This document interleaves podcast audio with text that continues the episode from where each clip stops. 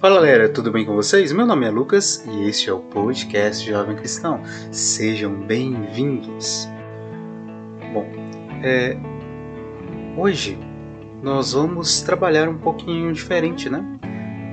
Hoje vamos pegar um texto e aí a partir dele a gente vai refletir.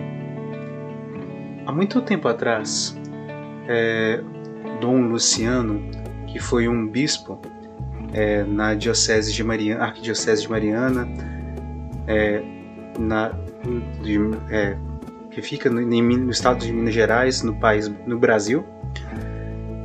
E ele agora é intitulado como servo de Deus pela Igreja Católica, em processo de beatificação.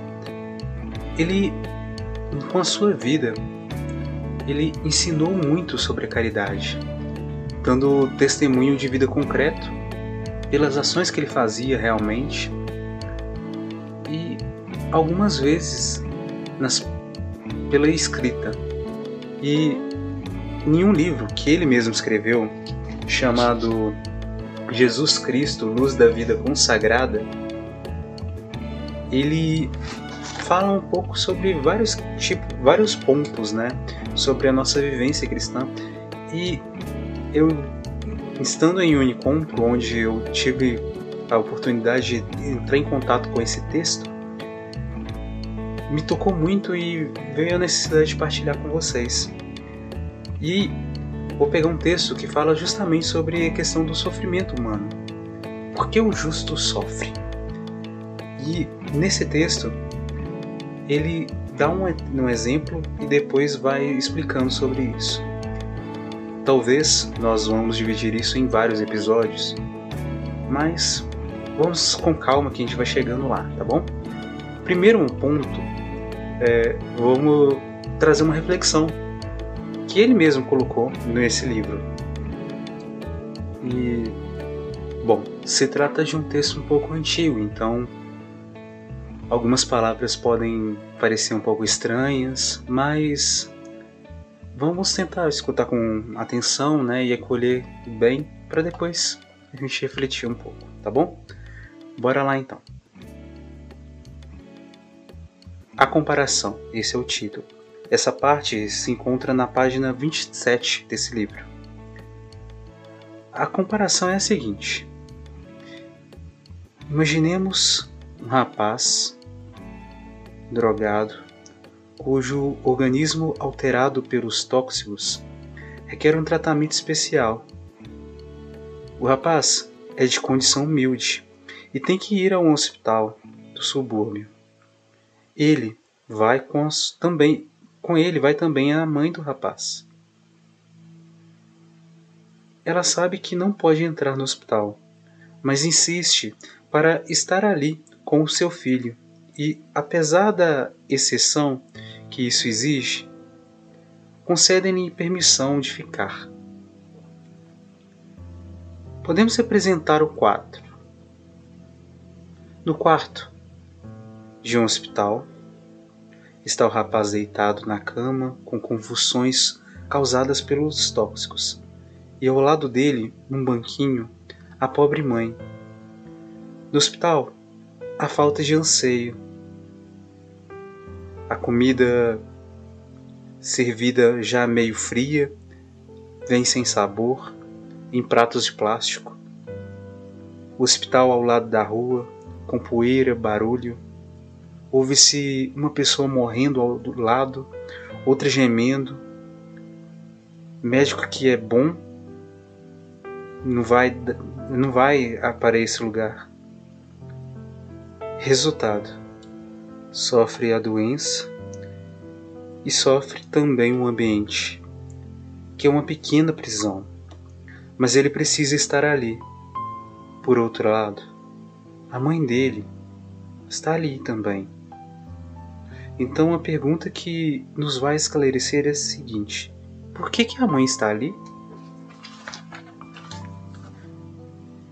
Ela não está intoxicada, não está doente, e, no entanto, ela está no hospital. A resposta é simples para nós: ela é mãe. Ela acredita que pode fazer alguma coisa em bem desse rapaz, seu filho. De fato, ela ajeita o lençol, vai buscar água fresca, abre a janela, chama a enfermeira e às vezes dá uma notícia, faz sorrir, sorrir, faz companhia. Ela não é enfermeira, não é médica, mas está ali.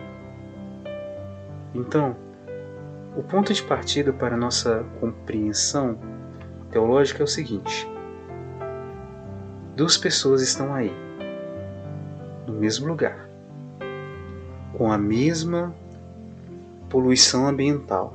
As duas sofrem calor, a poeira, os gemidos do lado, o atraso da enfermeira, a ausência do médico, a alimentação descuidada, as saudades de casa. As duas sofrem tudo isto, mas penetremos um pouco mais na razão do sofrimento. O rapaz sofre porque está drogado e doente, e finalmente porque quis. Ela sofre e sofre mesmo porque é mãe. Sofre porque seu filho está sofrendo está ali por causa do filho. Ela renuncia aos seus privilégios, ao seu quarto, à sua cama, ao modo de preparar sua comida, às suas amizades. Ela quer ficar ali. Por outro lado, se o rapaz ficasse curado, estivesse alta do hospital, e se alguém dissesse à mãe, dirigisse à mãe e lhe dissesse: A senhora insistiu tanto em ficar aqui Fique mais oito dias conosco no hospital. O rapaz irá embora, mas a senhora fique conosco. Ela sorriria com, como quem dissesse: Senhor perdeu o juízo. Aqui eu não fico. Vou embora com meu filho. E aí encerra a história. E Dom Luciano ele avança um pouco mais e, e continua assim, dizendo, é, na reflexão: há entre nós uma experiência de amor, materno, amor materno, amor fraterno, amizade. É uma realidade em nossa vida. A descoberta é essa. Existe o amor que explica como uma pessoa pode voluntária e espontaneamente entrar numa situação difícil. A mãe enfrenta a realidade do quarto do hospital e simplesmente porque ama. E aí, Dom Luciano continua: Vamos aplicar a comparação. Acredito que isso pode nos ajudar a compreender um pouco mais sobre a história da, da salvação. Nesse universo, há homens e mulheres, nossos irmãos, em cujo coração habita o pe pecado, Neles há ciúme, inveja, desmando moral, injustiça, vontade de opressão, há homens que não têm piedade, não praticam justiça, vivem no meio, aí no meio dos outros, estão nas escolas, nas ruas, nas filas, estão nos trabalhos, nos lugares de diversão e eles levam no coração o pecado roubam, são violentos, oprimem seus irmãos. Por causa disso, a história da humanidade é marcada de, de maldade e de pecado. O mundo fica insuportável. E um, é um, um mundo de carne.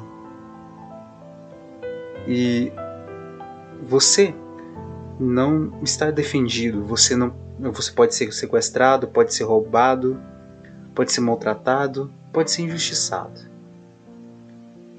Este mundo é assim. Um mundo onde há homens e mulheres que cometem maldade. É um mundo estragado. Não é tanto o problema da fome, da miséria, do analfabetismo, mas é o problema do próprio coração humano, onde há desilusão da vida, infidelidade conjugal, inveja, ódio. Ora, acontece que dentro desse mundo entra Jesus Cristo. E esse é o ponto central para a nossa oração. Assim, como aquela mãe entrou no quarto de hospital porque quis e renunciou a, a, a todas as condições de vida que possuía, assim o Cristo se encarnou e na descrição da carta aos Hebreus, Hebreus 2, versículo 17, Hebreus 4, versículo 15, em tudo se assemelhou aos homens, menos, é claro, no pecado. Como aquela mãe estava ali no quarto de hospital, com o filho, e sofria tudo que ele sofria, assim também Cristo, o Cristo entra neste mundo, nosso mundo. Em tudo viveu a vida de gente, vida humana, exceto no pecado. É alvo da inveja, da injustiça, da calúnia, até mesmo da morte. Não desce da cruz, fica na cruz e morre. O Cristo entra nesse hospital, nesse ambiente desagradável que é o mundo. São Paulo chama esse mundo, em Romanos 6, versículo 6, o corpo do pecado. O que quer dizer? É um lugar onde o pecado destrói a convivência humana. O Cristo entra dentro dessa realidade. Surge então uma pergunta: por que essa paixão de Cristo? Por que esse sofrimento? A resposta é simples. Ele assume por amor a vida dos homens como ela é. A razão é o amor. A mãe ama e assume a vida daquele filho no quarto de hospital. Assim, Cristo entra na humanidade e assume por amor a vida dos homens que sofrem. O sofrimento não é próprio de Cristo. O sofrimento dele é o sofrimento dos homens. A mãe não vai ao hospital por causa dela, mas por causa do filho. Sofre porque o rapaz está sofrendo.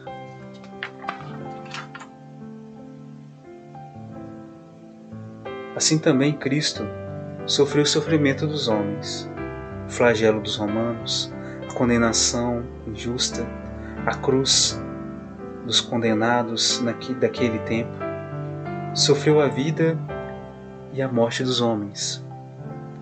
Em outras palavras, Cristo, sem pecado, entrou dentro do mundo do pecado. O justo sofre pelos injustiçados, pelos injustos. 1 Pedro, versículo 3, capítulo 3, versículo 18. E fazendo isso, ele mostrou a vontade, a verdade do seu amor. Então, o homem vendo o amor de Cristo e sabendo pela fé que ele é Deus, descobre que Deus o ama. Romanos 5, versículo 8. A entrada do Cristo na história da humanidade sofredora, na total igualdade de situação com os homens, revela de modo inequívoco o amor de Deus. E aqui a gente para com essa, esse texto. E o que, que dá para a gente pegar com isso? Por mais que a gente não saiba, né, que se aquela mãe, né, do exemplo lá, era uma mãe cristã que acreditava em Deus e por aí vai, a gente vendo esse amor, mas com esse olhar um pouco diferente, comparando com a paixão de Cristo, no sentido de que se, que Deus ele se coloca junto da gente, que Jesus Cristo ele se coloca no nosso lugar para morrer na cruz por nós, sofrendo junto conosco o que é o nosso pecado, para nos libertar. Assim, a gente pode ver que nessas ações do dia a dia de amor, o amor profundo, que esse amor dessa mãe pelo filho, de querer sacrificar várias coisas para estar do lado do filho, para ver o filho bem, para cuidar do filho, para ajudar o filho do jeito que dava. Dessa forma a gente pode revelar o amor de Deus na vida das outras pessoas, esse testemunho de vida. O interessante é que a gente já ouviu falar, talvez, não sei se você já ouviu falar isso, tem aquela frase que diz: uma pessoa só pode oferecer aquilo que ela já recebeu. Ela só pode ensinar aquilo que ela já aprendeu. A gente só pode ensinar o amor de Deus se a gente já viveu esse amor de Deus, já reconheceu ele na nossa vida.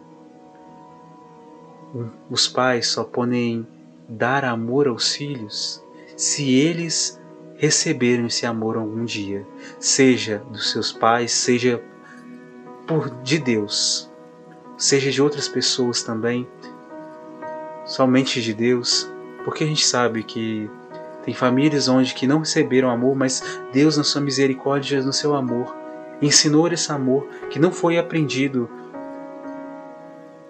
pelos pais, né, vindo dos pais dessas pessoas, mas que Deus ele ensinou isso de uma outra forma para essa pessoa e essa pessoa foi passando para os filhos.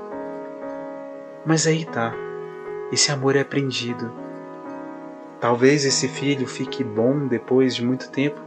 Ele vendo esse amor que a mãe dele teve com ele, ele passa esse amor para frente. E nós, quanto cristãos, nós somos convidados a ver na vida de Cristo o exemplo, a imitarmos Jesus Cristo no amor em todas as situações que ele viveu para que a gente possa ser Cristo na vida das outras pessoas. Tanto que a palavra cristão é, dá para a gente consegue entender como outros cristos né, na vida dos nossos, das, da humanidade. A gente é a representação de Cristo na vida das pessoas.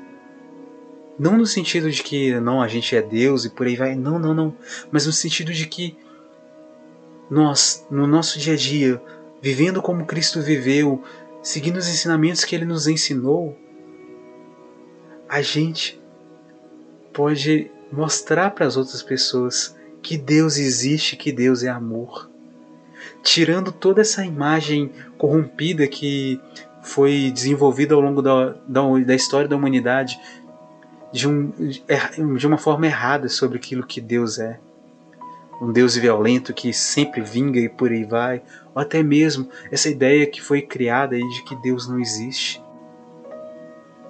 É nessa vivência nossa que a gente consegue mostrar para os nossos irmãos, mostrar para as outras pessoas quão maravilhoso Deus é e o quão bom é seguirmos a Deus, seguirmos a Cristo. E esse que é o convite de hoje a vivermos essa caridade, esse amor de uma forma concreta em nossas vidas. Seja na nossa família, seja com outras pessoas, nossos amigos, ou até mesmo pessoas que a gente não conhece, mas que a gente percebe que precisam de ajuda, que a gente tem condição de ajudar.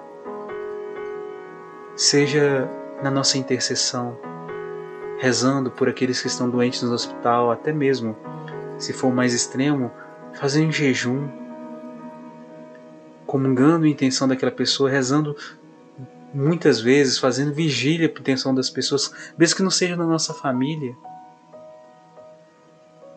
mas com esse amor mesmo. Entendendo que, por mais que não tenha mesmo laço de sangue com a gente, um laço direto, ainda são nossos irmãos. E voltando em algo que eu já disse em vários episódios lá atrás, a gente pode interceder pelos nossos irmãos como se fossem nossos, nossos é, como se fossem pessoas da nossa.